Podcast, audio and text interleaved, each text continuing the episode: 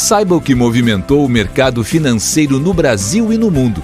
Você está ouvindo o Análise do Dia, um podcast original do Cicred.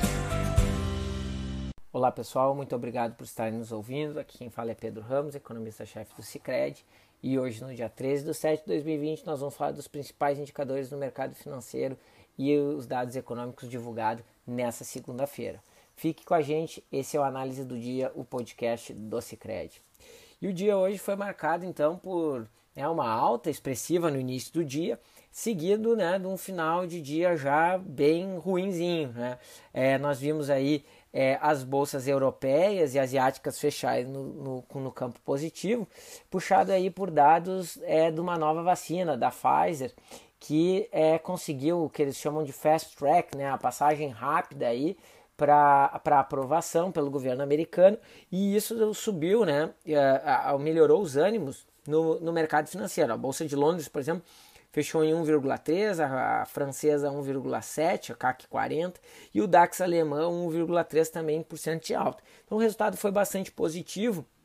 Mas ao longo do dia a conversa começou a mudar de tom e com os dados ruins de avanço do vírus no território americano, é o, nós vimos o estado da Califórnia decretar medidas de isolamento social mais duras, né? fechando bares, restaurantes e, outras par, e outros prestadores de serviços e comércio. É, e com isso, é, a ideia de que novos estados possam adotar essas medidas, bem como os dados de julho dos Estados Unidos já é, é, podem acabar trazendo dados piores que o de junho. Então, aquela ideia de uma melhora contínua, ainda que gradual, da economia pós abril parece né, ter algumas dúvidas a partir desse novo isolamento social. Vai lembrar que o estado te do Texas e da Flórida já tinham cancelado seus planos de, de, de, reabertura.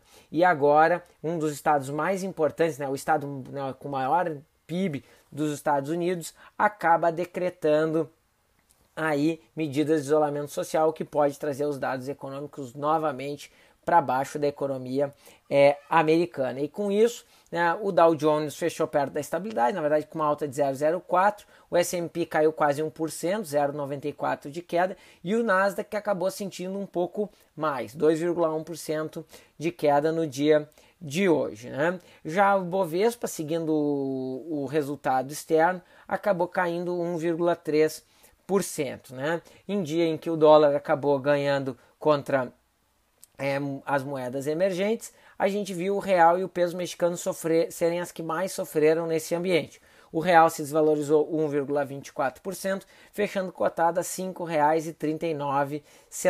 Né? Apesar desse movimento de aversão a risco no final do dia, o nosso risco país ficou praticamente estável em 238 pontos. Né? O petróleo acabou se desvalorizando, perdendo 2,5% e ficando abaixo dos ligeiramente abaixo dos 40 dólares por barril WTI. Na nossa curva de juros, o mercado acabou ficando um pouco um pouco menos otimista e acabaram fechando em leve alta a maior parte dos contratos. Na próxima reunião, uh, que chegou a operar 50% de chance de queda de 2,25, recuou um pouco essa probabilidade, fechando em 11,75 pontos base de corte na próxima reunião, fechando então com 47% de chance dos juros irem a 2%, ficando um pouco mais baixo. Já na parte intermediária e longa da curva, tivemos altas entre 5 e 10 pontos base. O 1 ano fechou em 2,72% e os 10 anos do Brasil em 7,23%. Né?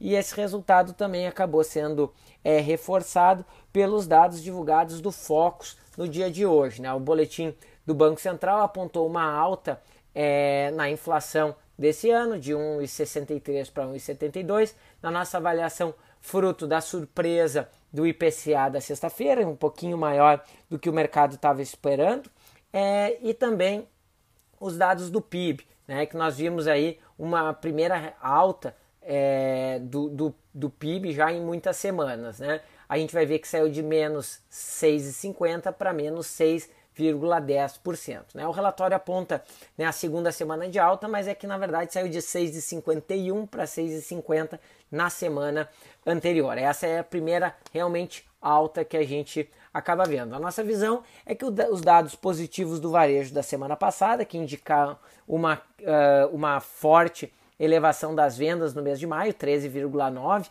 fazendo com que maio fique 7,2% abaixo em relação ao mesmo período do ano passado, né? e, e bem melhor do que o mês de abril, que estava em 16,8%, acabou favorecendo esse, esse cenário na nossa avaliação. Amanhã deve ser divulgado o IBCBR, e, né, que é o PIB mensal divulgado pelo Banco Central, e deve trazer então né, mais certeza é para os economistas projetarem aí o PIB do ano. Né? De qualquer maneira, os dados têm vindo melhores do que nós temos estimado e os dados do segundo trimestre se mostram bem mais favoráveis, né? possibilitando não só revisões como no mercado, como também nos nossos, próximos, nos nossos próprios modelos aqui do Cicred.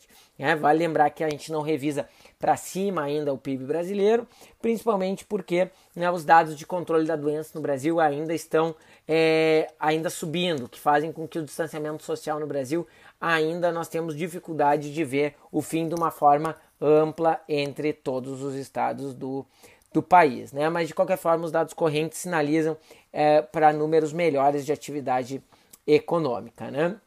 Além disso, nós vimos também o Fox manter a projeção de Selic em 2% para o término desse ano e 3% no próximo. Né? A nossa visão, né, como você sabe, é de 1,75, então ainda apostamos é, em cortes maiores da, da taxa básica. Né? Mas os dados de atividade parecem começar né, mostrar números melhores, como mencionamos, e isso pode colocar sim o Banco Central a parar aí nesses 2% que o próprio mercado vem, vem projetando. Né?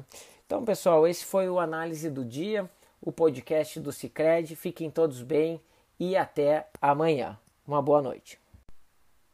Você ouviu o Análise do Dia, um podcast original do Cicred. Até a próxima!